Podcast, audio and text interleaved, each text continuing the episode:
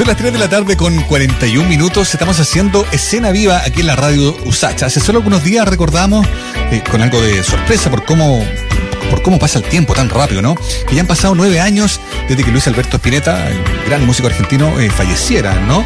Y resulta que esto que suena de fondo es un homenaje que en rigor no tiene que ver necesariamente con, con la fecha en cuestión, pero sí con el homenaje a un gran músico que fue inspiración para tanta gente. Y es un homenaje que viene de otro gran músico, un músico chileno, un hombre que como bien sabemos ha tenido una larga trayectoria y que decidió hacer una hermosa versión de Seguir viviendo sin tu amor en clave de reggae, que es el género que siempre lo ha definido. Hablamos de el músico, cantante, compositor chileno Quique Neira, quien está con nosotros a esta hora de la tarde para contarnos cómo nació, en qué momento apareció la idea de versionar a Spinetta en esta clave, con una versión que le quedó tan buena además.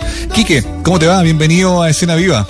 Hola Mauricio, buenas tardes. Sí, quedó bonita. Qué lindo, ¿ah? quedó, bonito el arreglo, claro. Y es que ¿ah? la canción original es tan bonita que, que facilita las cosas, creo yo, una canción tan bella, ¿no? Es verdad, es verdad. Escuchémoslo un poquito para que nos hagamos una idea de cómo suena la versión, la versión que hizo el Quique Negra, mira. Y si acaso no brilla el sol y quedara yo atrapado aquí, no vería la razón de seguir viviendo sin tu amor. Una canción enamorada, romántica y que además pega muy bien para el, momento en el que estamos hablando, ¿no? Día domingo se celebra el Día del Amor, ¿no? Qué lindo sería poder también tener esa música de fondo para los que están ahí viendo esa, esa emoción tan importante. ¿Cuándo nace, Quique, la idea de, versionar a Spinetta? Mira, yo como, como latino eh, conocí a Spinetta desde, desde, mi adolescencia. Desde los 80 ya había escuchado algunas canciones de él, hermosas todas. A principios de los 90 saca este single Spinetta yo ya había empezado a hacer música, eh, estaba con mis primeras bandas recorriendo, tocando en pubs y en bares por ahí, cuando de pronto me encontré con esta canción que estaba nuevecita por esos días, y sentí en esa época, ya dije, uy, esta canción algún día yo la voy a interpretar, solo que en ese momento no me sentí, no era el momento para hacerla, pasaron 30 años y recién 30 años después yo me sentí eh, capacitado con, con, eh, con el bagaje, con la experiencia necesaria para poder interpretar una canción de un tipo tan trascendente para la música, para, para el rock eh, en castellano, digamos, para el rock del continente. Pues sí, nació hace 30 años la idea, pero recién ahora la, la, la pude materializar y, y la verdad que se dio todo muy rápido, fue muy fácil plantearme la canción. Una vez que lo decidí, en unos días ya tenía el arreglo desarrollado en el estudio y ya estaba cantando la, la, las primeras frases de la canción. Es un, un gusto cantar a Spinetta, realmente un, un tipazo. Yo me acuerdo el día que, que él que, supimos acá en Chile de su muerte y fue un impacto, fue una cosa totalmente muy profundo, era como me dio mucha pena y desde ahí también dije yo, bueno, que se acercaba el momento en que yo versionara a Spinetta y lo hice finalmente en el marco de este trabajo, de este segundo disco de versiones que estoy lanzando desde septiembre del año pasado y que terminaré eh, de, promocionar y de lanzar otros singles durante este año 2021. Vienen otras versiones de otras canciones maravillosas también, lo, lo puedo adelantar y les se van a sorprender. Yo te quería preguntar eso porque, bueno, estamos hablando con el Quique Negra, es una hermosa versión de Spinetta. Eh, eh, eh, adhiero totalmente a lo que dices tú. Cuando falleció, Spinetta nos sorprendió todo, sobre todo porque los que a lo mejor no manejábamos el dato de que estaba tan enfermo, fue como, pero ¿cómo? No, no, no, no, no calzaba bien, ¿no? Pero un músico que se había todavía joven, había estado tocando hace poco en Chile, fue parte del Festival El Abrazo, ¿te acuerdas? El 2010, cuando se hizo entre músicos argentinos y chilenos para ayudar a la gente que se había visto perjudicada por el terremoto que vivimos acá en Chile, en el país, en fin. Pero lo interesante es que, poniendo en contexto, Quique, tú vienes como hace un rato ya, claro, eh, ejercitando esto de meterse en otras canciones, que siempre es un, movimiento tan lindo, uno se acomoda también a las otras letras, eh, se mete en otras cosas y descubre otras facetas de uno mismo, ¿no? La vida es una canción volumen 1, 2017, está el Cover Me del 2018, y el 2019 yo tengo notado La vida es una canción volumen 2. ¿Ese, es el, el registro que quieres completar ahora? ¿Sería un tercer volumen? Cuéntanos un poco para entenderlo bien. No, no, lo que lo que estoy sacando ahora es Cover Me, que se llama Cover Me Again, o sea, Cover Me de nuevo. Perfecto. Que es una, una segunda patita de, del, EP, de versiones que hice en el 2018, donde venía la versión de Luis Miguel, que, que a esta altura pues, debo decir que es una de mis, más recientes éxitos, porque se viralizó mucho. Eh, y ahora estoy preparando un segundo volumen de, de versiones de otros músicos, y que en el fondo es eh, uno le debe mucho a esos músicos per se porque los escuchaste, te influenciaron, te, te- uno se, se maravilló con la, con la belleza de, de las canciones de algunos músicos que a uno lo marcan.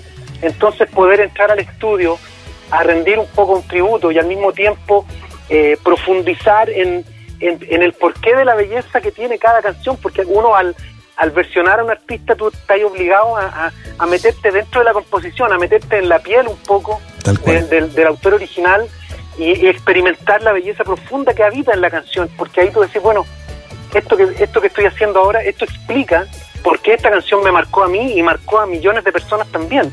Uno, uno se mete en eso y ese ejercicio es súper nutritivo para uno como compositor, como productor musical, es algo que, que ayuda mucho, uno, uno, yo siento que uno crece mucho en ese, Eh, en ese es un- ejercicio, ¿no? Es un viejo debate, ¿ah? Cu- ¿Qué, define un buen cover? Que sea muy parecido al original, que sea muy distinto al original. Yo, yo- ahí hay una vieja discusión melómana de, de cuándo un cover es bueno o no. ¿Cómo- ¿Cómo lo definirías tú? ¿Cuál- cómo- ¿Por qué lado te inclinas tú?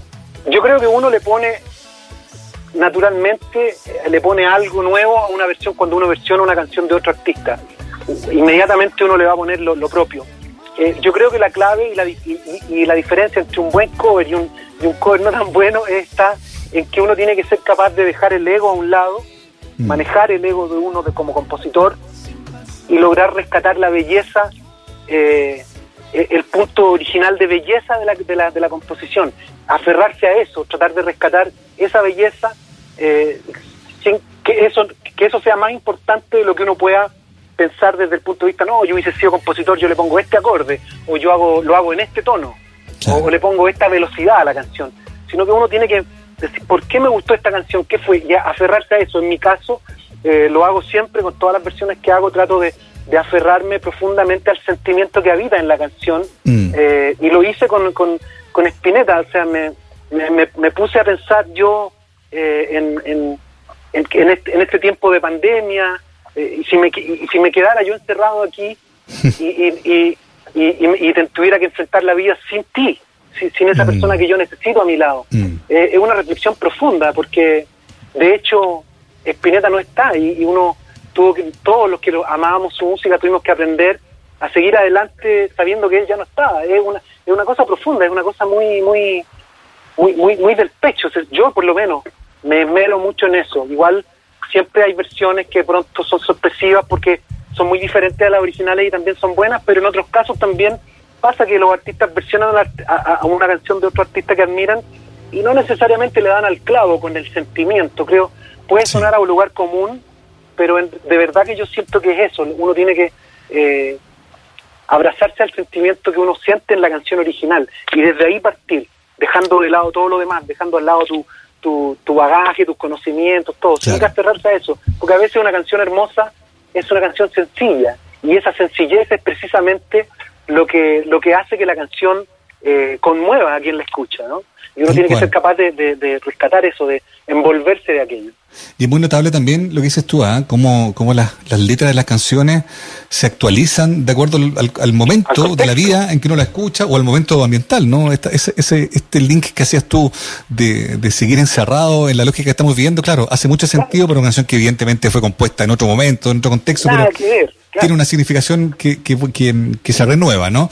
Ahora, Kike, yendo como al tema de la, del ejercicio de estar, eh, de, de estar em, eh, haciendo versiones de, de, de otros autores, eh, eso, ¿eso cómo se lee respecto de tu propia creación? ¿Estás en un momento en que quieres estar en este lugar? ¿Sigues componiendo? ¿Quieres retomar la, la beta de la autoría en algún momento? ¿Cómo lo estás Ajá. pensando? Bueno, yo ya, yo ya estoy trabajando en un disco de, de música propia Perfecto. que voy a sacar el próximo año, la verdad. De hecho, antes de este llamado yo estaba grabando una canción nueva que acabo de componer, Bueno, que, que se me ocurrió, estábamos conversando con Joe, con Joe Vasconcelos, estábamos Ajá. chateando el otro día, y de una conversación que tuvimos muy, muy bonita, se me ocurrió una canción hermosa, le conté a él y me encerré, y hoy día, ya acabo de grabarla, Bueno. y eso más o menos es el reflejo de lo que estoy. Tengo ya un, un disco prehecho, lo estoy preparando para lanzarlo el próximo año.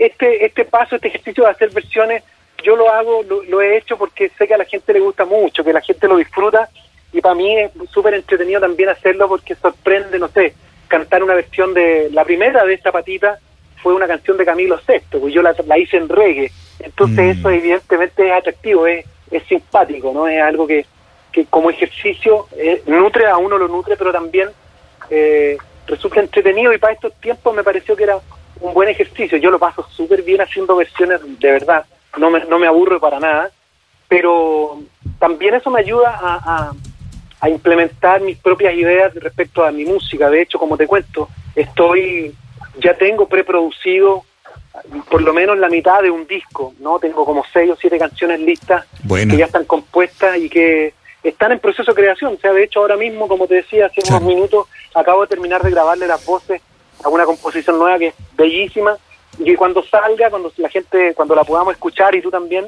eh, va a ser divertido que ahí yo les voy a poder contar. Esta es la que escribí eh, un poco de la conversación que salió con Joe y que de hecho yo le, le golpeé al tiro y escucha, nos matábamos de risa porque fue una cosa genial. Esas, esas cositas en las que uno cree, pues eso es lo que yo planteo un poco eh, que la, música es un milagro realmente, es una energía. Los compositores a nosotros nos dictan las canciones, realmente tenemos la habilidad, el don, el talento, pero yo siento que en realidad son entes de otro plano que nos vienen a dictar la música a nuestro oído y nos dicen, mira, por aquí esto es lo que tenés que decir. El lindo imaginar eso. El lindo imaginar eso. Estamos hablando con el Quique Negra, nos estaba contando sobre, bueno, la preparación de un nuevo disco inédito que tiene previsto para el próximo año, pero también de este ejercicio que, ha estado haciendo de meterse en la piel de otras canciones y en, la emoción de otras canciones también, ¿no? Y a propósito de lo mismo, te quiero preguntar también por esta por este homenaje que hicieron a Eduardo Gatti con la Carla Grunewald en esta canción que se llama Quiero Paz, también en clave de reggae. ¿Cómo nació ese proyecto en particular?